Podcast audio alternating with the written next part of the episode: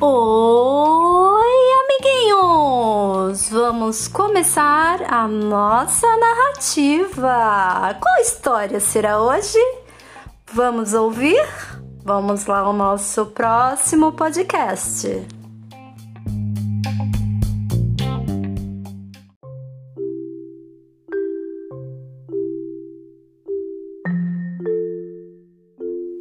Casa dos Sentimentos, uma autoria de Nana Toledo, ilustrações de Boris e narrativa Mara Miranda. Você sabe onde moram os sentimentos? Não, eles moram dentro do nosso coração. Autoria Nana Toledo, ilustrações de Boris. O danado do medo. O medo é um sentimento bem danado.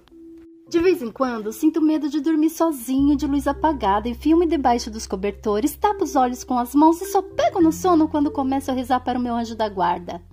Já tive medo do primeiro dia de aula e da primeira vez que fui dormir na casa do meu melhor amigo. Hoje, quando lembro, dou risada.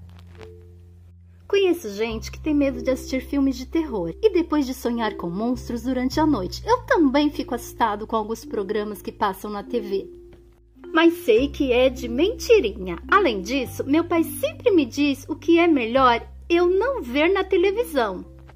Tenho um amigo que tem medo de se apresentar nos momentos culturais da escola. Ele fica com dor de barriga e sua nas mãos. Minha professora disse que esse tipo de medo é até saudável e que precisamos desse sentimento para ficar mais alertas. Acho difícil encontrar alguém que não tenha medo de nada. Até super-heróis devem ter medo de algo e de seus inimigos.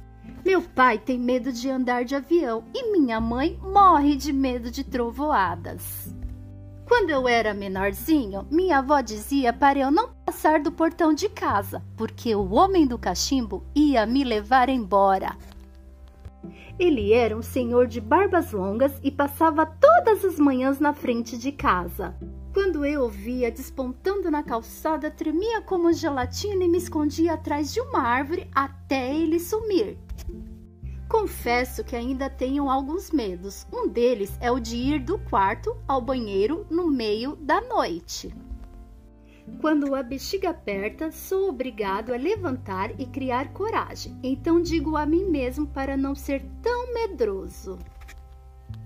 Pois pior que isso é levar uma bronca por molhar a cama.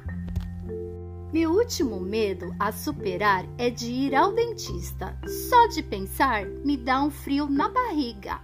Mas quando eu chego lá e o doutor diz que meus dentes estão bonitos, eu já fico aliviado. Na verdade, todo mundo sente mais medo do que deve. O importante é não deixar o medo ficar grandão para não atrapalhar a vida da gente. Agradecimentos Nana Toledo e Boris.